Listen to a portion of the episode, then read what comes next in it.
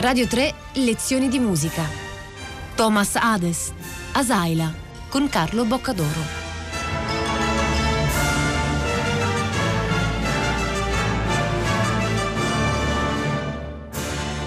Un saluto a tutti gli ascoltatori di Radio 3 da Carlo Boccadoro, bentornati alle lezioni di musica.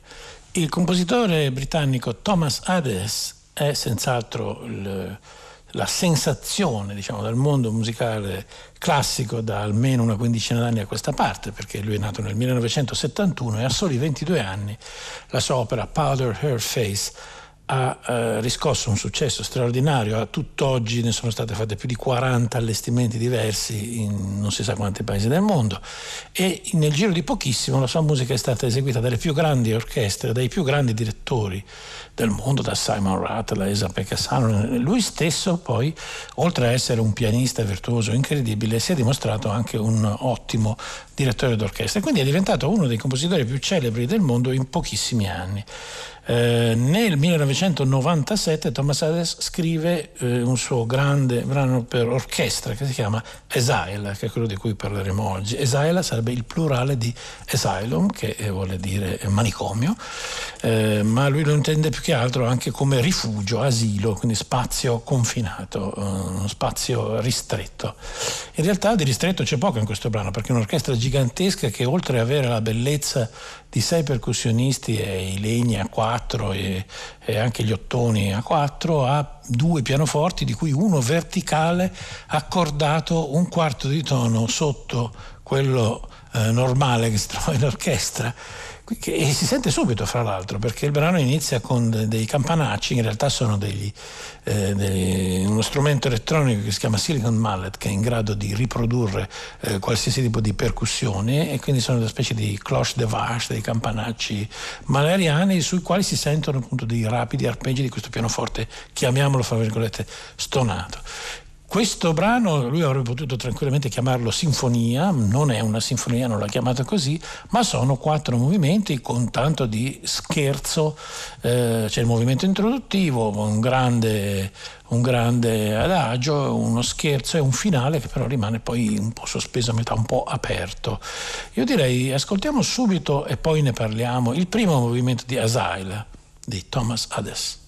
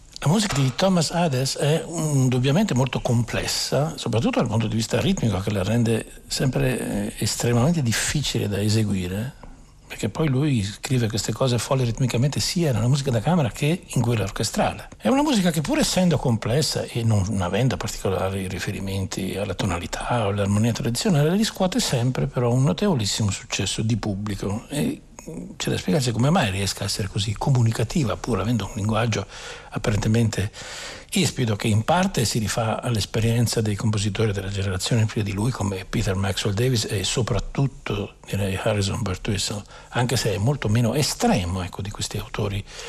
Eh, in particolare rispetto a Birtwistle gli spigoli sono molto, molto arrotondati però è indubbiamente una musica complessa. Fra l'altro in questo primo movimento lui presentava le figure che sarebbero apparse nei movimenti successivi. Le trombe presentavano le figure dello scherzo e c'erano delle melodie che poi appaiono nel secondo tempo, adesso le sentiremo. Quindi era una specie di prologo, quindi andiamo a incominciare, eh, dove venivano rappresentati i personaggi che poi si presentano sulla scena.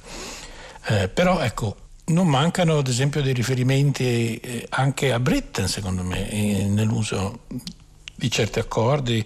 Poi man mano con, gli anni la musica di adesso è diventata sempre più consonante, tant'è vero che adesso molti di, che lo sostenevano quando lui scriveva questi brani, Esaila o la prima opera, Powder and Fest, gli hanno voltato fondamentalmente le spalle dicendo che da quando si è messo a lavorare per le orchestre americane è diventato un piacione, che la sua musica è stata musica da film. Se voi ascoltate gli ultimi brani come Polaris o Ottavo, ci sono intere parti in La maggiore che in effetti in certi momenti ricordano quasi la musica di John Williams. È diventata molto più visuale la sua musica, è molto più ancora più accessibile, quindi uh, continua avere sempre più successo, ma diciamo lui è considerato un po' un traditore, che è una cosa assolutamente ridicola pensarci che uno a 30 anni possa diventare traditore di qualcosa. Comunque questo è ancora il periodo in cui lui era tenuto in palma di mano da, da tutta la critica inglese, eh, nonostante appunto la musica fosse apparentemente difficile.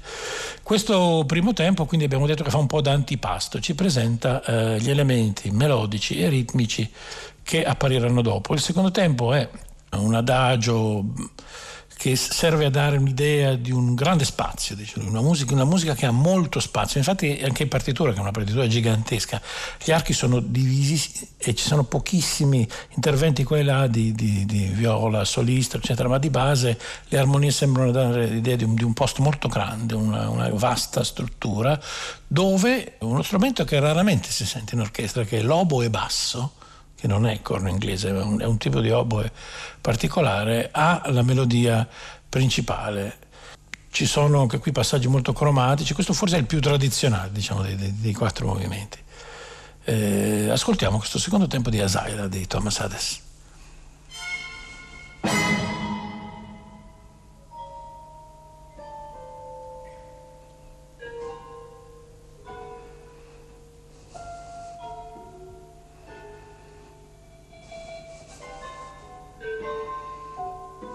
Ad esempio per un ragazzo che ha solo 26 anni la sapienza straordinaria di mischiare i colori, i timbri dell'orchestra fra vibrafono, campanacci, pianoforte con la sordina eh, e poi in generale la capacità di orchestrare, sembra proprio nato con, con l'orchestra già pronta. Insomma. Ecco l'oboe basso.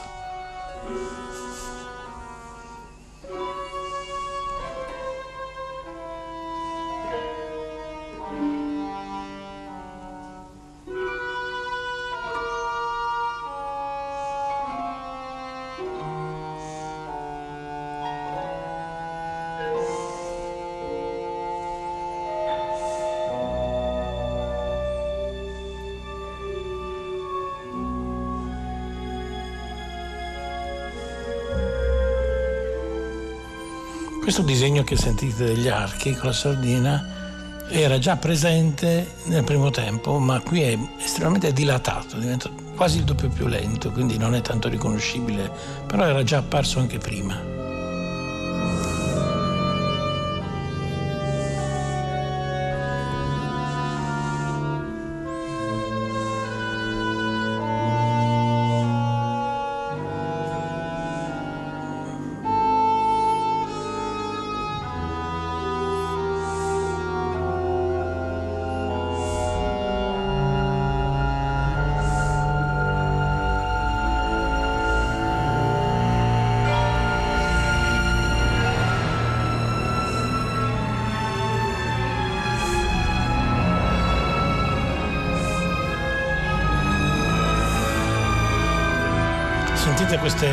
Enormi distanze fra le, ottave della melodia degli archi e invece le figure di tuba contro fagotto e contrabbassi che servono proprio a dare questa idea di queste enormi distanze che poi nei brani orchestrali successivi come appunto Tavot o Polaris l'idea di, dello spazio, dell'evocare uno spazio immenso sarà sempre più importante per questo compositore.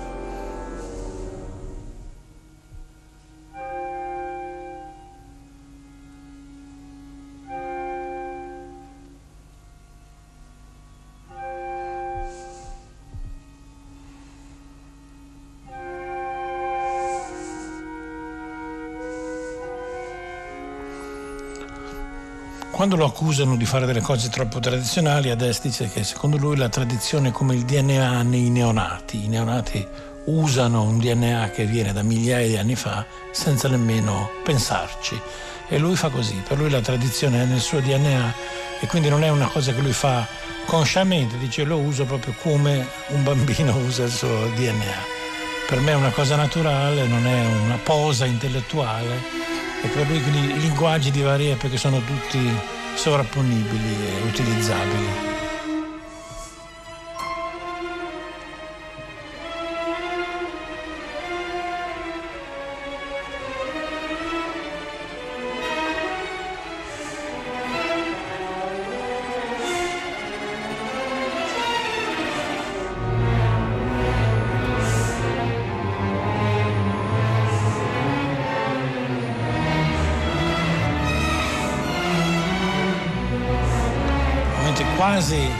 Tchaikovskiano in questo. Sono le stesse sincope dell'inizio della quarta di Tchaikovsky.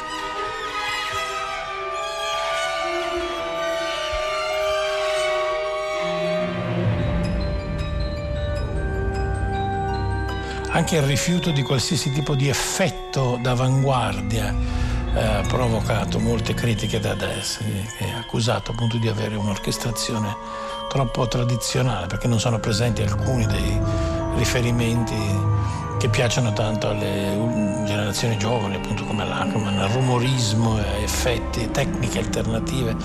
Lui non richiede nessuna tecnica che non sia quella che si usa per fare anche una sinfonia di Mahler.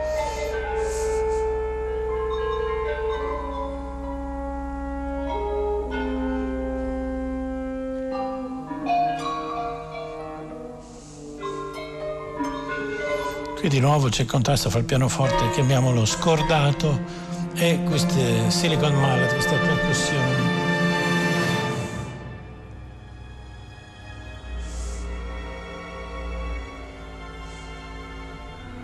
Vedete il clarinetto contrabbasso che contrappunta questi archi acutissimi.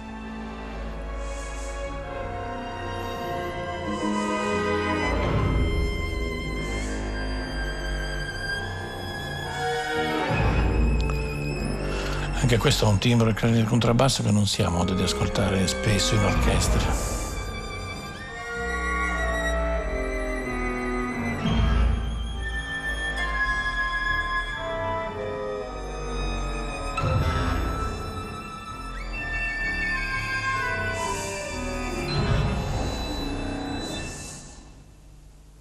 Il terzo movimento, che è un po' lo scherzo, è l'unico che ha un titolo, Extasio.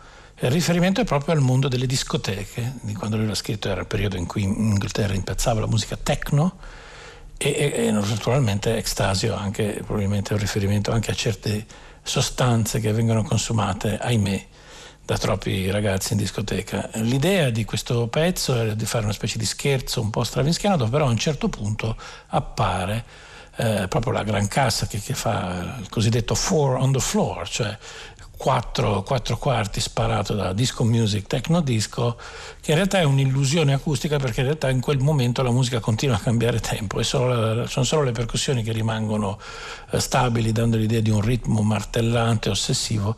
Quindi c'è una specie di ricordo di una serata passata in discoteca, probabilmente in uno stato di ebbrezza anche eh, dovuta ad, ad altre cose. Terzo tempo di Asaila.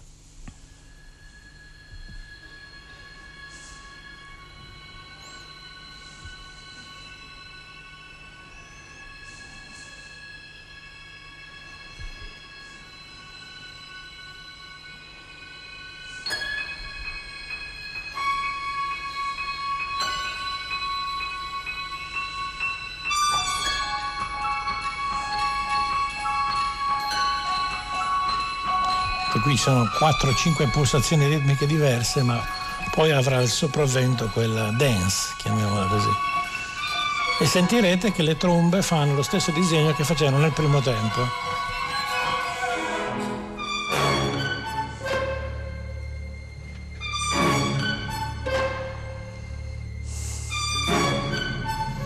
Del resto adesso ha detto da sempre di essere un divoratore di musica non classica di tutti i tipi, dal rock al pop al dance.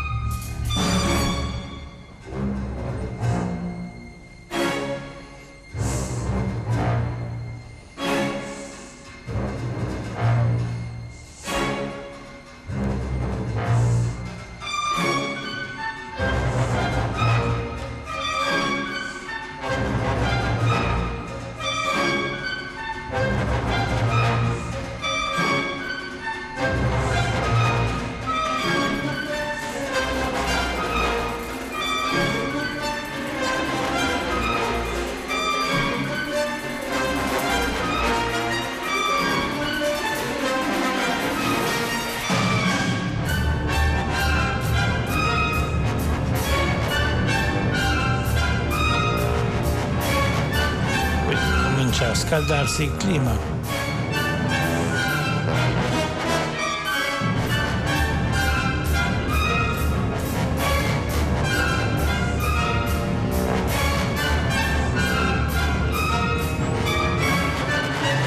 Qui è il momento in cui il ritmo cambia sempre ma le percussioni sembrano sempre in quattro.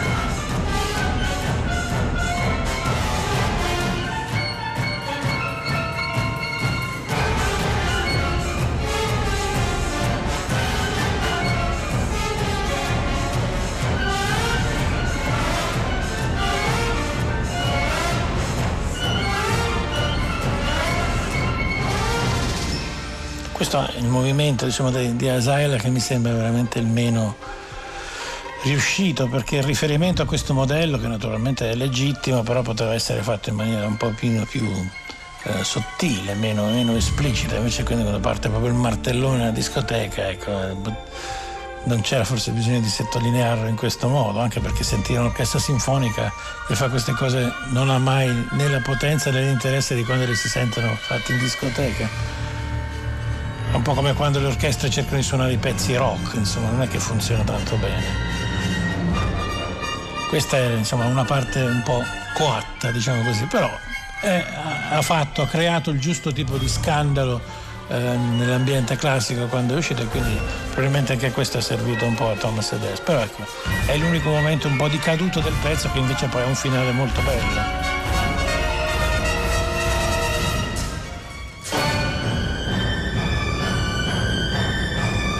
Addirittura c'è anche il temino sopra.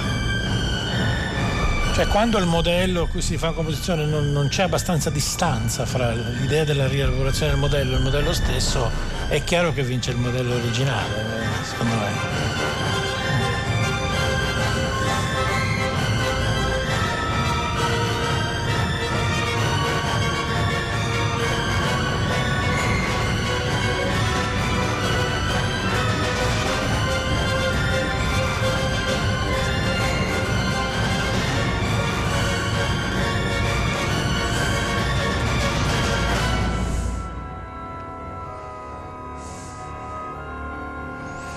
Adesso tutte le sincopi che facevano prima le trombe sono state passate al pianoforte nel registro super grave.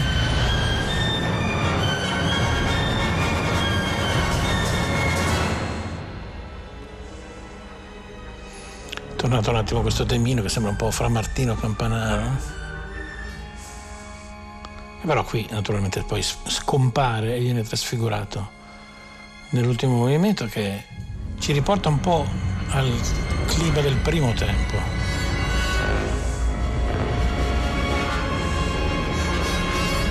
Qui riappare ancora il fantasma della discoteca un po' in lontananza.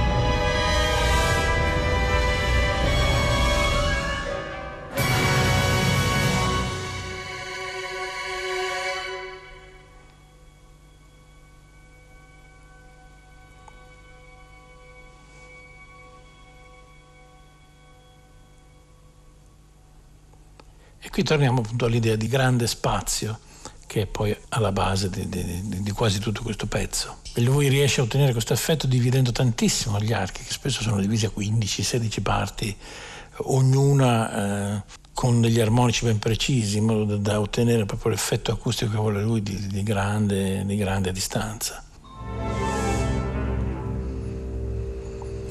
Questo movimento finale ha lasciato perplesse molte persone perché dà appunto l'idea di, un, di, non essere un finale, cioè dicono, dà l'impressione che il pezzo non sia finito, si, si interrompe e basta.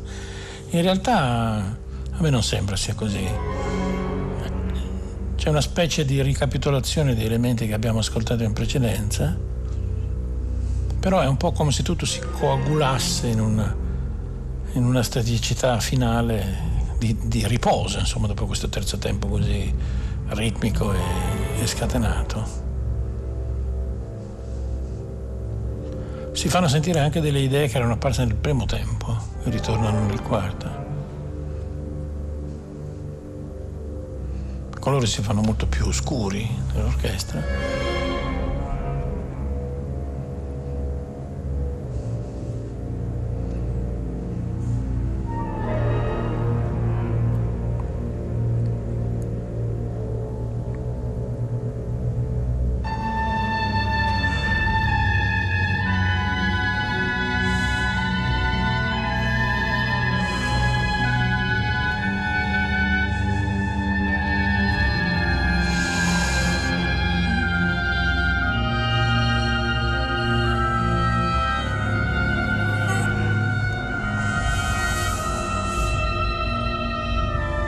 Vedete la predilezione che ha adesso nei passaggi lirici affidati principalmente alle ance, a oboe, meno, molto meno a flauto e clarinetti. Sono quasi sempre oboe, corno inglese, oboe basso, a volte usa anche la musette. Gli piace molto questo suono così pungente, seppur lirico. Sentite che sono volutamente stonati i due pianoforti. Questa distanza di quarto di tono da qualcosa di straniante ulteriormente.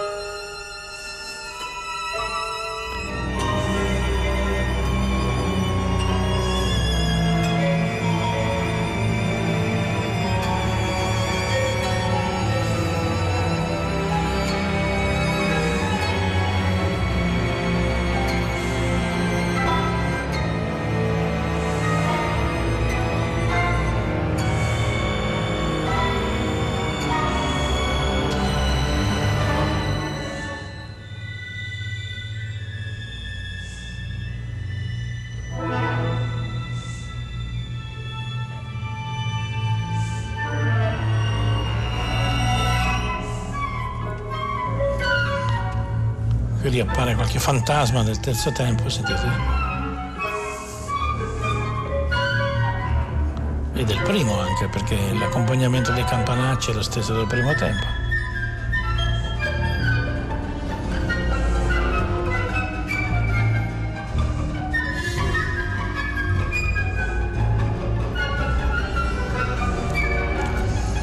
a me sembra una musica comunque animata da una forte volontà comunicativa e che cerca, tranne appunto qualche scivolone, di, stare al di qua della, della, dell'ovvietà.